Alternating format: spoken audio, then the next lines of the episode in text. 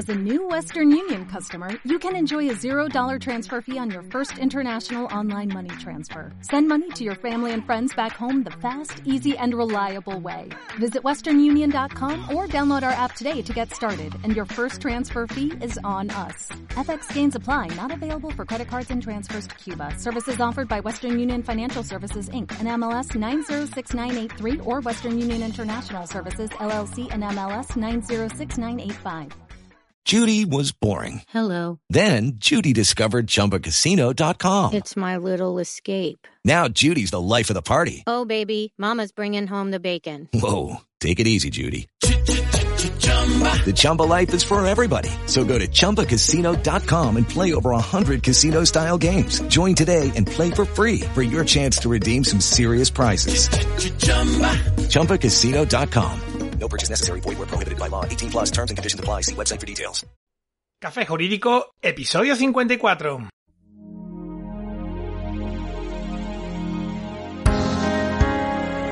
Muy buenas tardes, mi nombre es Juanma Delgado, bienvenido un día más, un jueves más a Café Jurídico, el espacio de divulgación jurídica donde en el tiempo que dura un café abordaremos novedades legislativas, interpretaciones de doctrina y jurisprudencia sobre distintas temáticas, aprenderemos a manejar herramientas para la eficacia y la productividad profesional y en definitiva nos acercaremos de una forma amena y distendida al sector jurídico.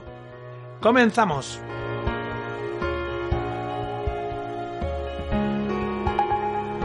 Ignacio de Loyola, militar, religioso y poeta del siglo XVI, decía que para aquellos que creen ninguna prueba es necesaria, para aquellos que no creen ninguna cantidad de pruebas es suficiente.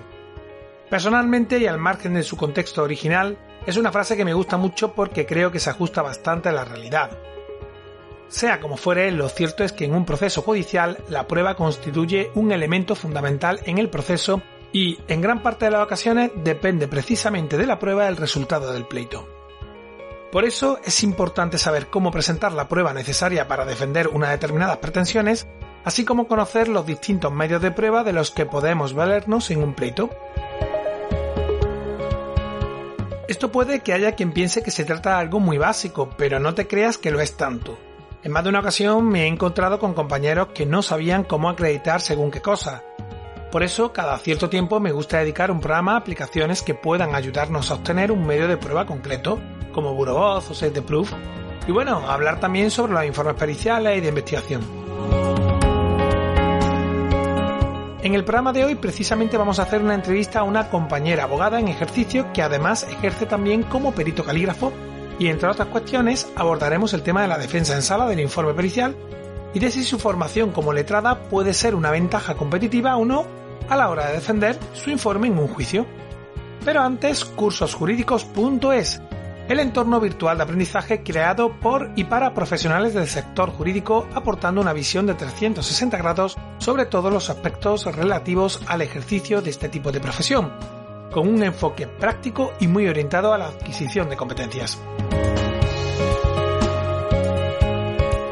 Arrancamos con el sexto módulo del curso de pericial caligráfica, una acción formativa práctica muy relacionada con lo que vamos a abordar en el programa de hoy. En este sexto módulo aprenderemos a identificar la presencia o ausencia de los diferentes indicios de falsedad empleados en la gran mayoría de las falsificaciones de firmas, una cualidad que iremos desarrollando con el tiempo mediante el estudio y la práctica. No te lo pierdas, lo mejor de todo es que por ser oyente de Café Jurídico puedes hacer este curso completamente gratis dándote de alta en el portal cursosjurídicos.es y suscribiéndote al plan mensual con el código Café Jurídico, todo junto y en mayúsculas, con lo que vas a conseguir realizar el curso sin pagar absolutamente nada.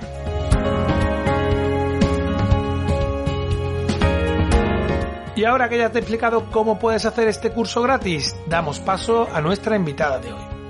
Desde Cádiz tenemos al otro lado del micrófono a María Ángeles Rodríguez García, abogada y perito calígrafo judicial. Bienvenida compañera, muchas gracias por acompañarnos en el día de hoy. Encantada Juanma, muchas gracias por invitarme y enhorabuena por el programa que ya he visto que habéis tenido muy buena acogida. A ver, cuéntame, ¿cómo una abogada comienza a ejercer como perito calígrafo? Pues la verdad es que es una disciplina muy interesante que siempre me llamó mucho la atención. Así que cuando la universidad me brindó la oportunidad de formarme en criminalística documental, la verdad es que no me lo pensé dos veces.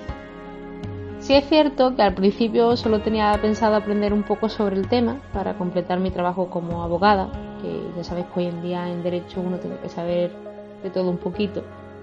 Pero con el tiempo me fui enamorando cada vez más de esta profesión e incluso tuve ocasión de intervenir con éxito en un par de casos de falsificación documental, así que finalmente decidí incorporar la pericia caligráfica a mis servicios profesionales de manera permanente.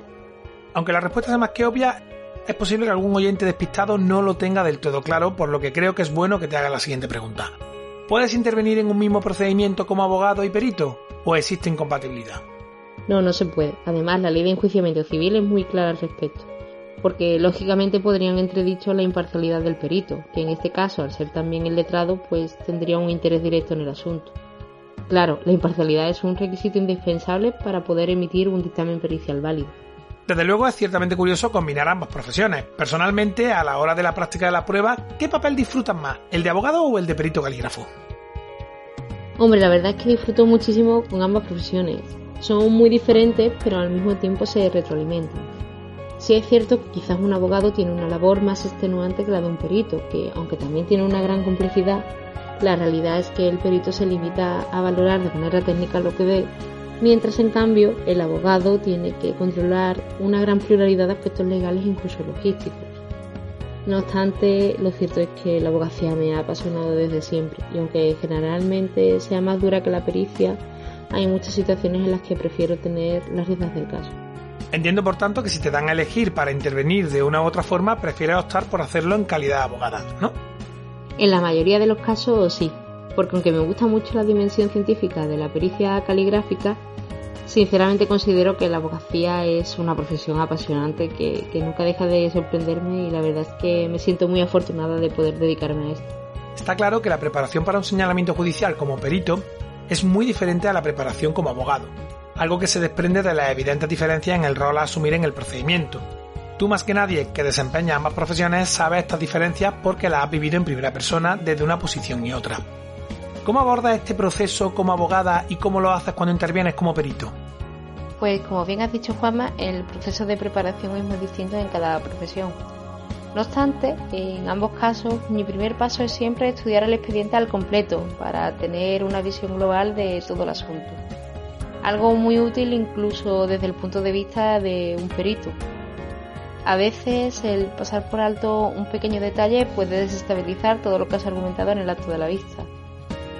Con la revisión del expediente básicamente busco identificar y dominar todos aquellos aspectos esenciales que debo de tener en cuenta, así que hago resúmenes de los hechos, destacando siempre las fechas más relevantes, repasando las declaraciones realizadas en sede judicial, lo que además también me permite dar posibles contradicciones.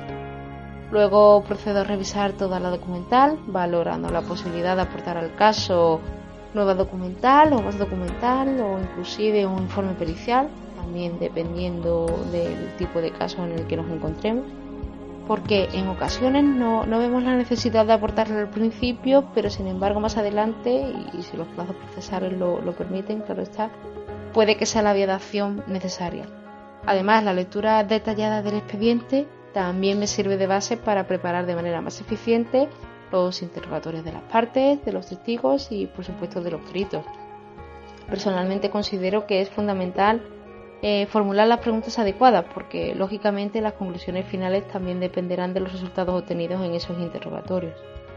Eh, ahora bien, como perito calígrafo, lo más importante es preparar bien la ratificación de mi informe pericial, destacando en mi declaración la línea de razonamiento empleada y los diferentes factores que me han llevado al dictamen final. Por suerte, el ser abogada me da cierta ventaja porque puedo predecir en gran medida qué aspectos de mi informe van a ser atacados por el abogado de la otra parte, por lo que siempre presto especial atención a la hora de identificar los puntos más vulnerables de mi informe y así diseñar también una defensa más sólida. Asimismo, en el caso de que hubiera un dictamen contradictorio elaborado por la otra parte, siempre intento hacerme con una copia de su informe para estudiarlo en profundidad y eh, también localizar posibles errores que pueda mencionar en la vista en caso de que haya un carreo. Estoy convencido de que tus informes como perito deben ser muy completos precisamente porque a la hora de su elaboración tendrás en cuenta muchos factores que otros profesionales ajenos a la abogacía quizás dejen un poco más descuidados por aquello de no entender muy bien qué es lo que precisa un abogado de cara a la defensa. Cuéntanos, María Ángeles, ¿cuál es la estructura que debe seguir un informe pericial caligráfico? Efectivamente, Juanma. Aunque el informe pericial no tiene una estructura oficial estandarizada, como letrada considero que hay una serie de elementos que deben estar presentes en todo informe pericial para garantizar su efectividad en el procedimiento. Uno de ellos es el juramento de objetividad, que va directamente conectado a la credibilidad profesional del perito y además es especialmente necesario si este es designado por las partes y no por insaculación. Del mismo modo, todo dictamen pericial debe ir precedido de una justificación científica en la que se explique detalladamente el método y el instrumental empleados para alcanzar esa conclusión.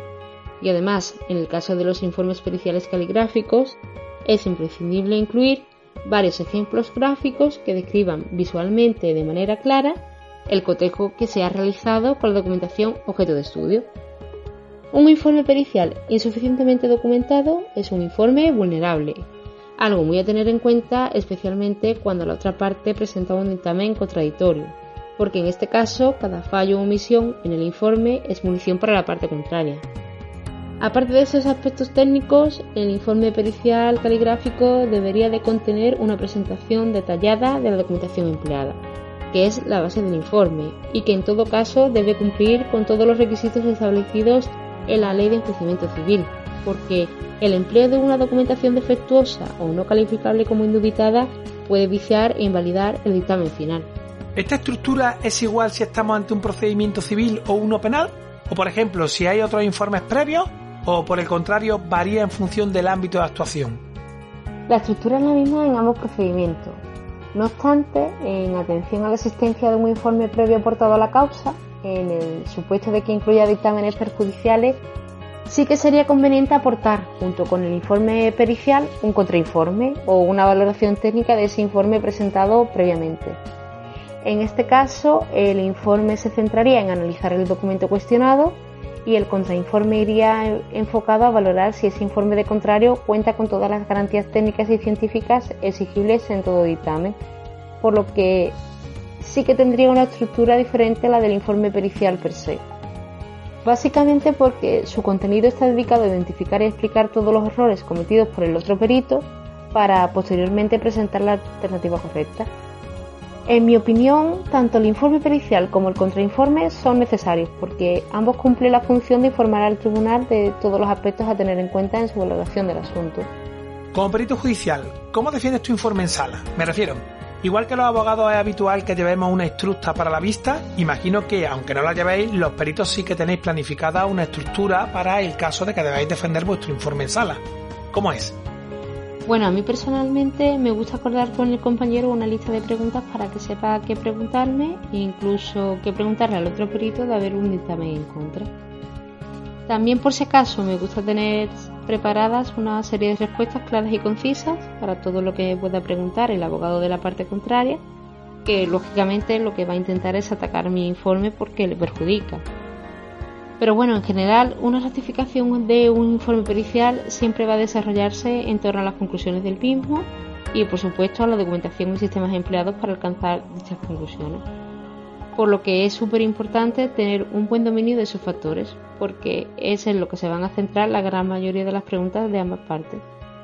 Quizás tú más que nadie puedas dar respuesta a esta pregunta por esa doble vertiente profesional que tienes como abogados, ¿en qué debemos fijarnos a la hora de recomendar los servicios de un perito de esta disciplina? Para empezar, y aunque pueda resultar una obviedad, hay que verificar las credenciales del experto con el que vamos a trabajar para asegurarnos de que realmente está legitimado para emitir un dictamen válido en esa materia. Después de comprobar que cuenta con la formación y colegiación adecuada, es importante también que dicho perito cuente con un mínimo de instrumental de laboratorio, porque como perito sé que hay muchos aspectos documentales que es imposible de verificar sin esas herramientas. Y te sorprendería la cantidad de peritos que emiten dictámenes defectuosos o incompletos por falta de recursos. Muchas veces incluso mencionan en su informe el empleo de instrumentos que ni siquiera tienen, lo cual es muy fácil de atacar por cualquier experto que sí pueda llevar a cabo esa comprobación. Y bueno, por último, siempre es preferible que el perito tenga un mínimo de experiencia interviniendo en la vista, porque muchas veces los medios pueden arruinar la certificación de un informe bien hecho o dar una imagen de poca profesionalidad o incluso puede darse el caso de que el perito no sepa responder bien a los ataques del abogado de la otra parte que obviamente van dirigidos a anular su, su informe pericial. María Gales, es un placer haberte tenido aquí con nosotros y compartir este café. Antes de despedirte y como siempre que nos acompaña un invitado o invitada, me gustaría dejarte tu momento spam para que puedas contar a nuestros oyentes cómo pueden encontrarte. Encantada Juanma, me lo he pasado genial, muchas gracias por todo y bueno, para cualquier consulta legal o pericial me podéis encontrar en www.rodriguezserviciojurídico.es o en mi perfil de LinkedIn, María Ángeles Rodríguez. Gracias nuevamente por habernos acompañado. Nos despedimos por hoy, no sin antes recordarte que desde nuestra página web cafejurídico.es puedes acceder a todos los episodios que hemos emitido hasta la fecha, escucharlos por series temáticas y por supuesto enviarnos tus dudas legales, pedir que tratemos un asunto concreto o mandarnos tu opinión.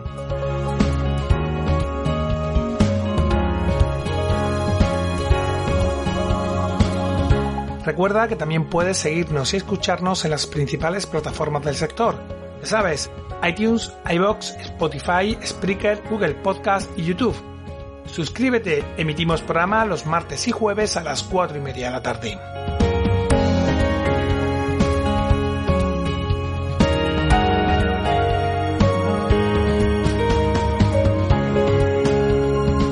Como siempre, muchas gracias por tu tiempo. Nos vemos el próximo martes, donde un día más, acompañados de un café, nos acercaremos de una forma amena y distendida a las novedades y cuestiones del sector jurídico. Entre tanto, cuídate mucho y adiós.